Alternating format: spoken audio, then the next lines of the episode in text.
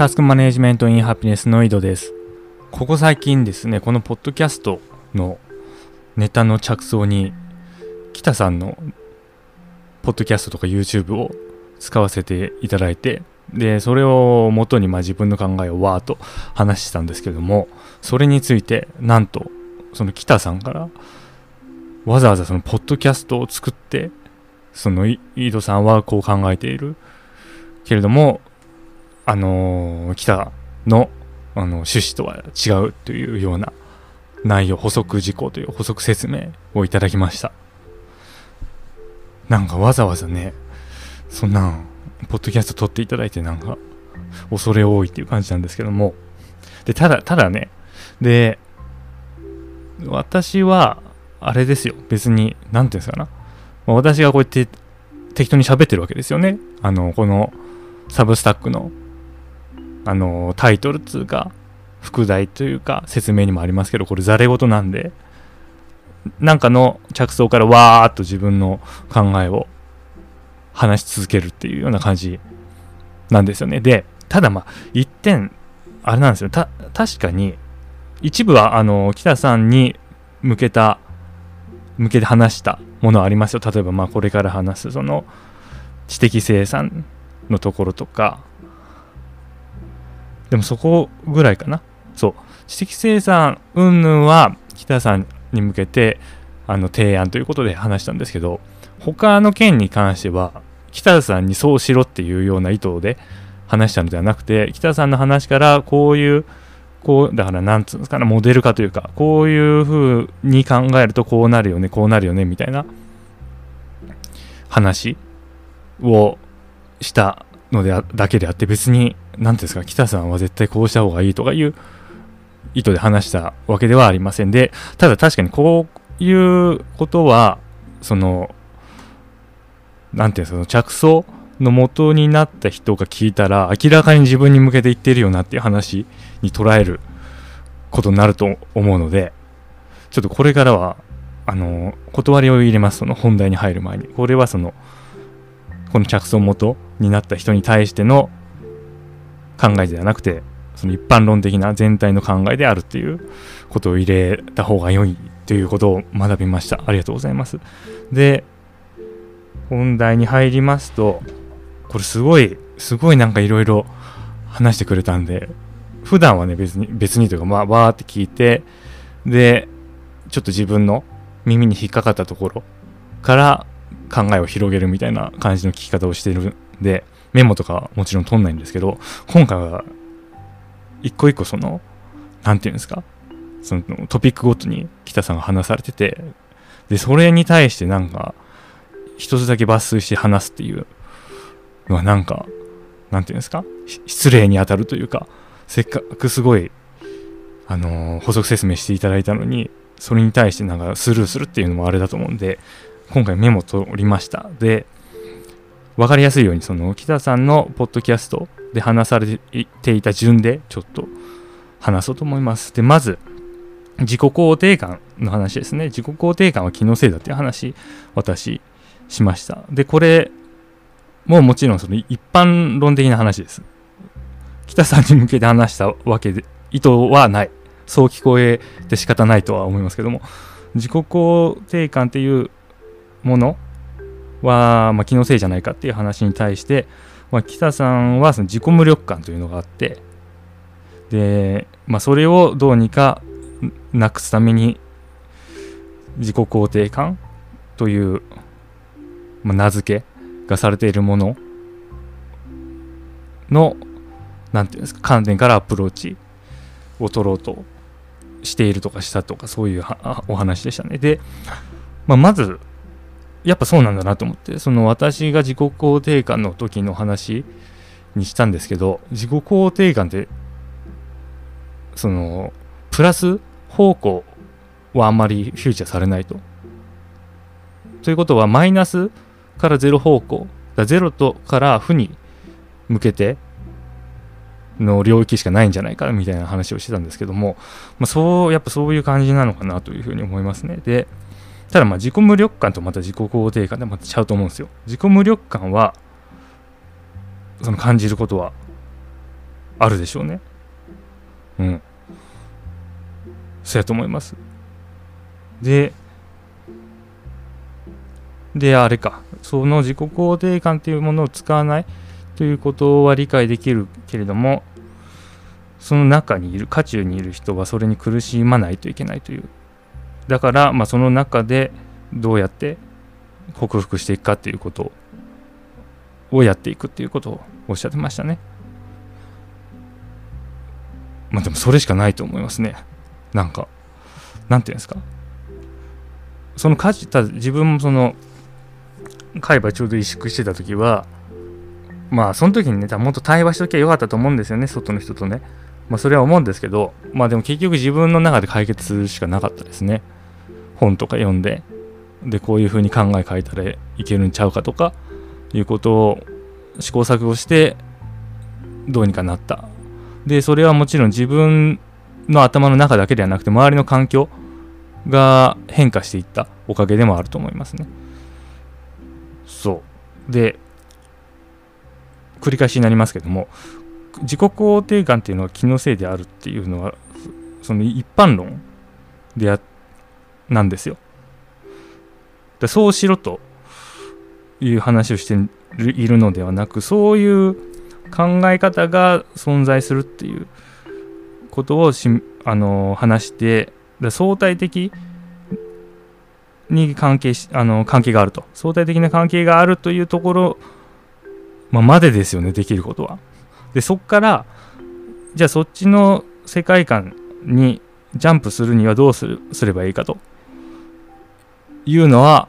もう多分対話しかないと思うんですよね。その人と。あの佐々木さんと北さんがやってたような。対話でやっていくしかないと思うんですよ。でも高校にはないんで私のポッドキャストには対話はないんでそのただ提示するわけですね。でそういうものがあるということを提示してるだけで実行可能性そのフィージビリティに関しては全く触れてません私は。それをどうやってそこに持っていくかっていう話はまた別にあるんですよね。でまあ私の仮説は対話？だろうというようなことを思ってます。そのグッドバイブスグッドバイブス、まあ、倉園さんがそのお化けが怖いって言ってる人にお化けいないですよって言っても何の意味がないっていうふうに言ってるんですけど多分今の講座そういう構図になってるんですよ。お化けですいませんお化けは別に悪いニュアンスじゃないですよ。お化けに負のネガティブなニュアンスは今全くつけてません私は。何かを信じている人にそれまだ神を信じている人に神はいませんって言っても絶対にその通じないわけですよね。いやいるじゃんっていう話になるんで。でそれを変えるにはおそらく自分の方から神はいない可能性をまず知る。で神はいない世界を生きてもいいと思う。でさらに神がいない世界といういうものはどういうものか覗きに行く。で覗きに行くっていうのはその神がいない世界を住んでいる人と対話する、まあ、この3段階ぐらいあると思うんですよね。で私ができるしできるのはそしてやっているのは最初の段階だけなんですよね。でそのその先はもう分からない。今の私には。で、まあ、乱まあ乱暴ちゃ乱暴よね。あのこういう世界があります。でもどうやっていくか分かりません。っていうのは乱暴だと思うんですけどもう私にできるのはそれやし、まあ、それをしたいと思ってやってるんでうん。っていう感じですかね。そんな感じかな。でで、全然いいと思いますよ、そのなんだ。その、渦中にいる人間が、その試行錯誤する過程を示すっていうのも全全然ありというか、うん、それで克服するっていうのを発信するっていうのは非常に価値があることだと思います。で、次ですね。あ、働かないおじさん問題。で働かないおじさん問題私がくら佐々木さんと北さんの、うん、対話会を見て佐々木さんがその働かないおじさんに対して北さんはなんかあんま良くないということを言ってるにもかかわらずその楽して儲けることに対する批判に対して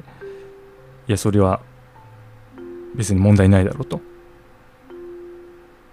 それで幸せに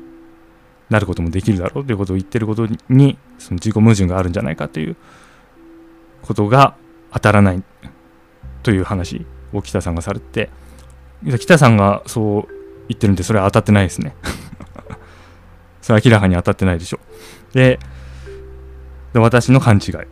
聞きうーん解釈違いですかね。でまあ働かないおおじさんに対してまず働かないおじさんを批判してるわけではないというふうにおっしゃってましたね。働かないおじさんっていうのはまあ必要だと。でなおかつその楽して儲けるっていう話に関しては楽するかどうかは問題ではなくてそのベネフィットを提供できているかどうか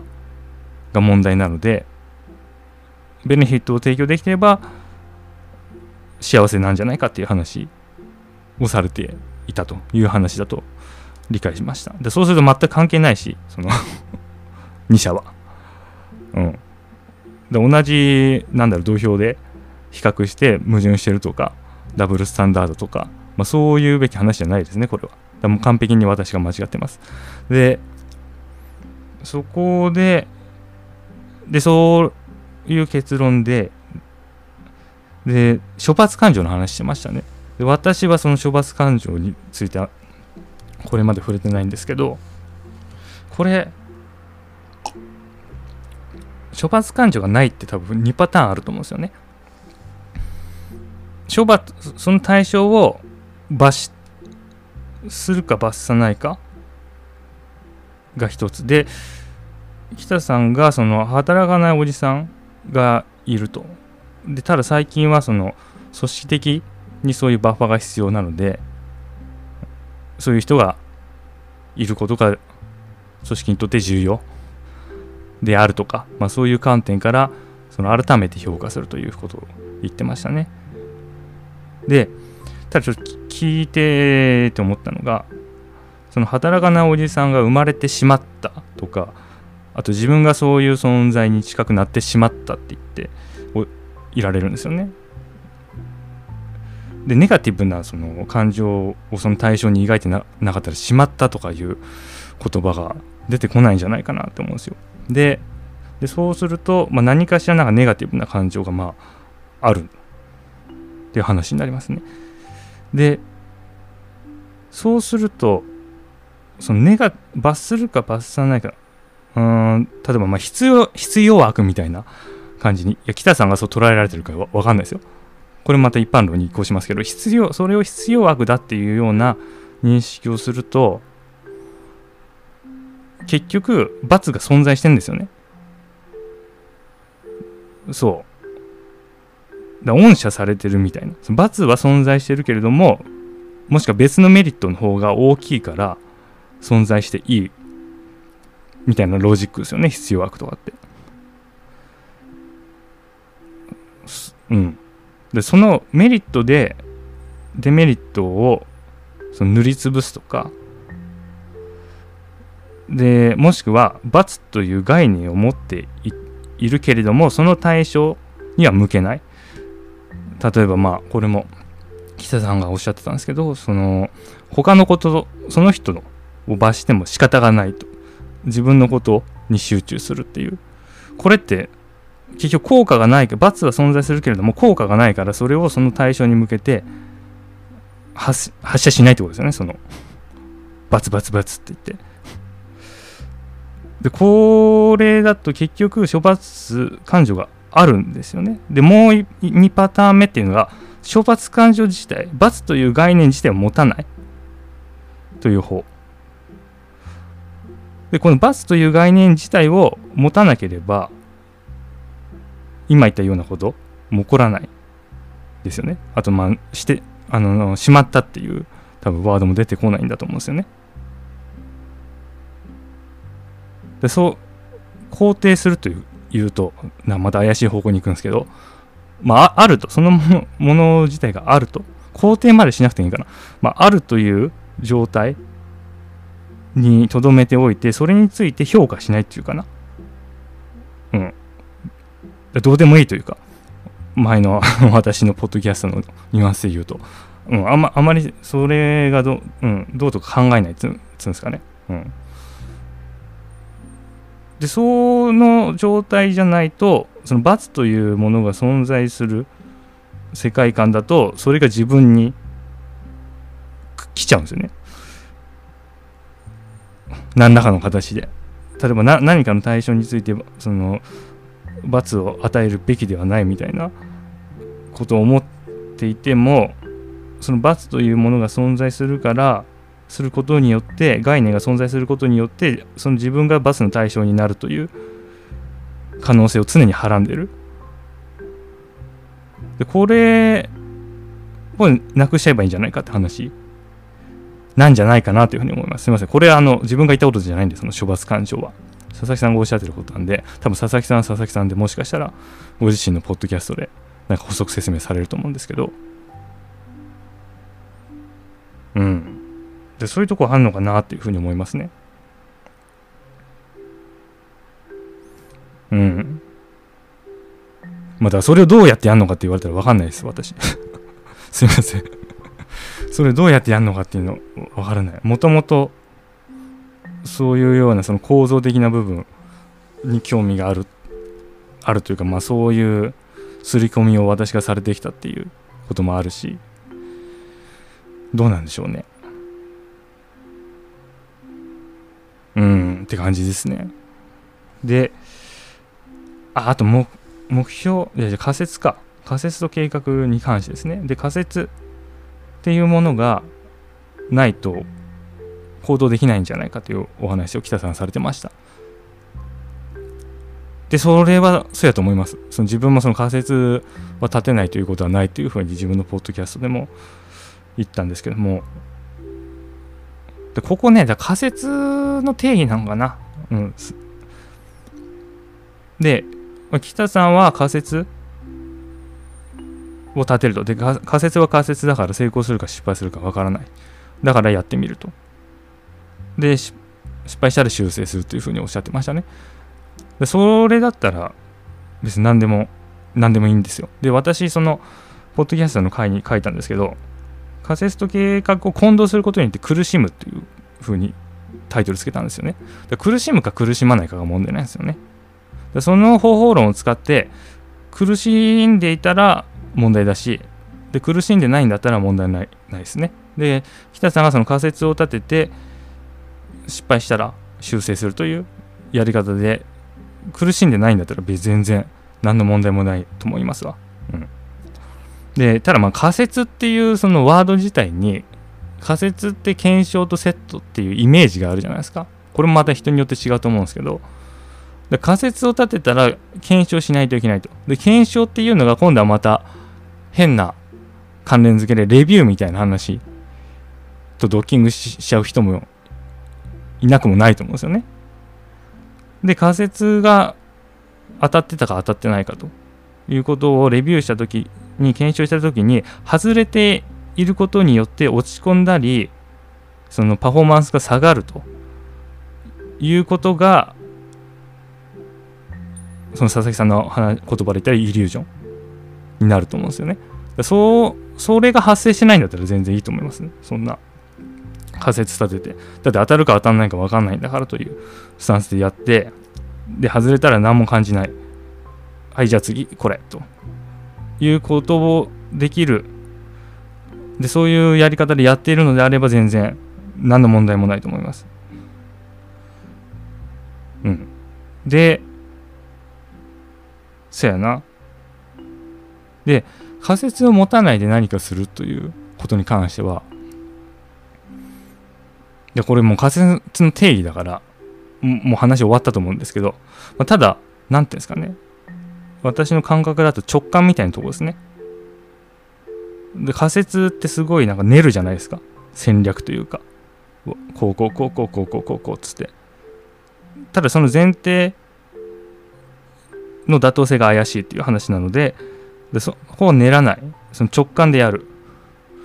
っていう感覚ですよね自分の中だと。でこれはおそらくタスク管理とかある程度私がやってきたからできるのかもしれないですね。だから北さんが言ってる仮説を立てるプロセスを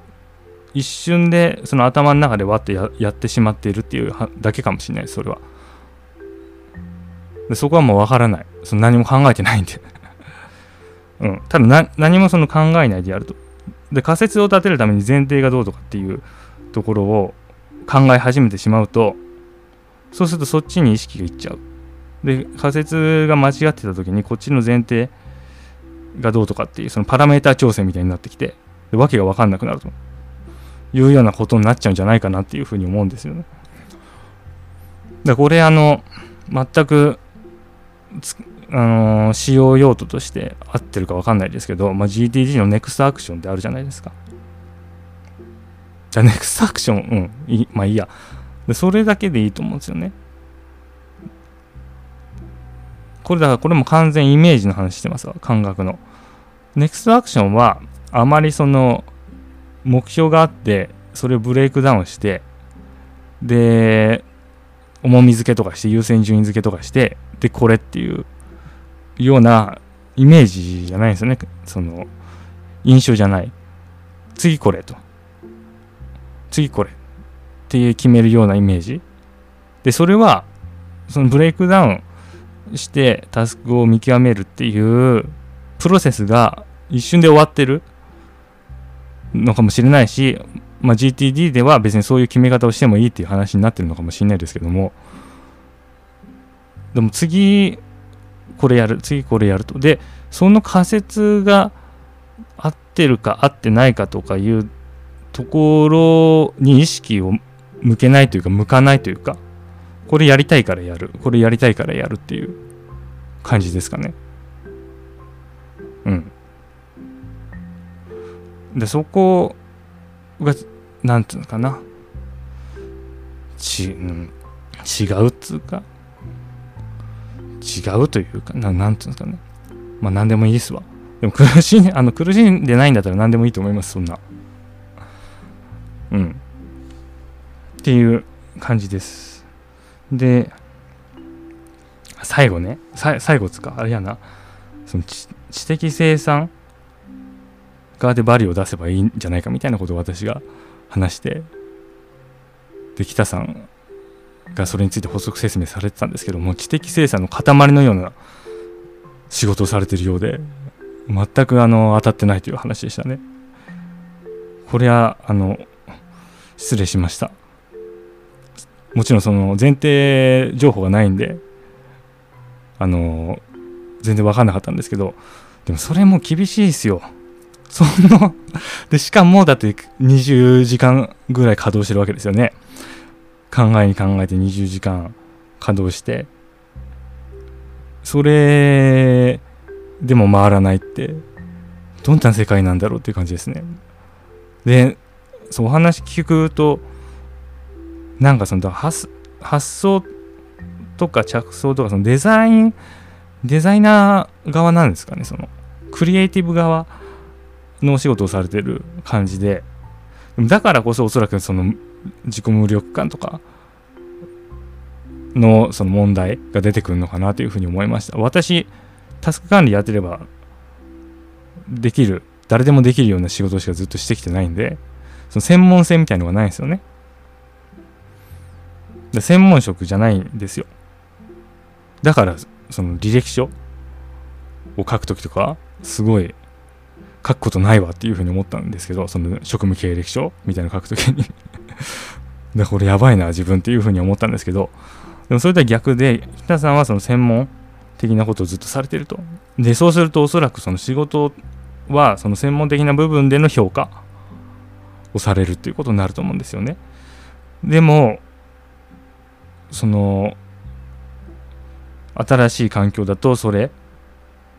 がされないような環境だったと。でもだってマネージメントしつつその設計図っていうんですかそのクリエイティブなこともしつつって。きついですよね。でしかも外国人と働く。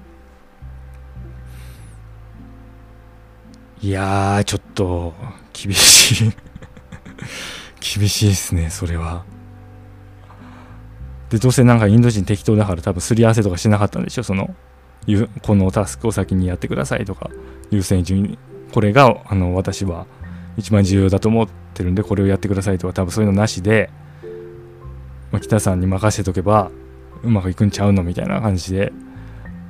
やってた結果が多分こんな感じなんですかね。でもそのすり合わせみたいのってなんか今流行りなんですよね多分。人事で。私ちょっと人事評価についてさって最近調べたんですけど GE とかなんか Adobe とかなんか週1回その上司と部下とで面談してすり合わせをする。その方向性が合ってるか合ってないかとか。そういうのはチェックインとか言うらしいですけど。ワンオンワンっていうやつか前ちょっと聞いた。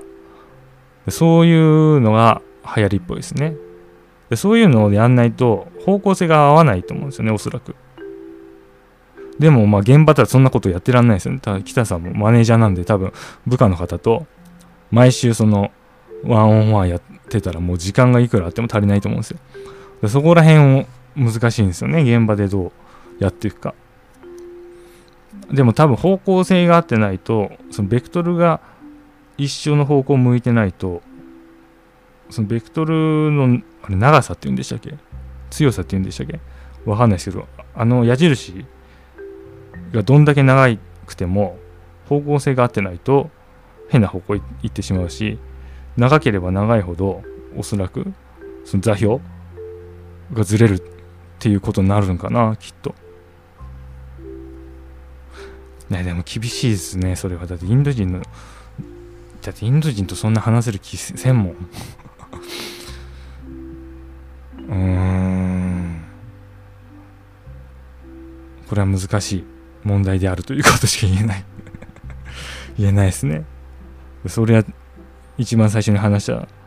ようにその自分の中で何か何か解決策を見出すしかないんでしょうね。はい。すいません。あのこんな感じですかね。うん。で私が喋ってることが乱暴だということがバレてしまいましたね。あのすみません。本当に本当に頭の中にあることをわーって話してるだけなんでその実行可能性とかいうことは全く関係ないです。あのこういう説明ができるんじゃないかっていう話ですね。をなんかずっとしてます。でもでこれまた最初に戻りますけどそれの話のきっかけになった人が私の言ってることを聞いたら私その私にそういうふうにしろっていうふうに言ってるっていうように聞こえてしまうので、まあ、普通に考えたらそうなってしまうのでそこはあの気をつけます。うん。そんな感じですかね。なんか本当にあんななんか30分ぐらいそう30分ぐらいのポッドキャストなんですよ。40分だったかな。北さんのポッドキャストで、まあ、私と佐々木さんの話に対してこう思うということを言ってるんですけどもう外れてるのは私だけっていう。だまあ佐々木さんはちゃんと対話してであのよく考えながら喋られてるんで大体当たってんだと思いますけど私がその何もしゃあの考えながら喋ってないんで。外れしかないという話でした。だ外れしかないですこのポッドキャストは。あまり何ていうんですか真剣に聞かないというかそういう考え方もあるんだな程度にとどめておいた方がいいと思います。だからなんつうんですかね。なんつうんですかね。芸を見てる感じですかね。そのタスク管理芸もしくはそのロジック芸全然当たってないですよ。なんかいろいろ言ってますけど。例えば例えばなんかアナロジーとか使って説明しますけどそれアナロジーだから当たってないですよ。私が言ってることは。うん。でまあそんなポッドキャストです。はい。でまたあの北さんとかは別の方の話を着想として何か話しさせていただくことがあると思いますがこれからもよろしくお願いします。以上です。それでは良いタスク管理を。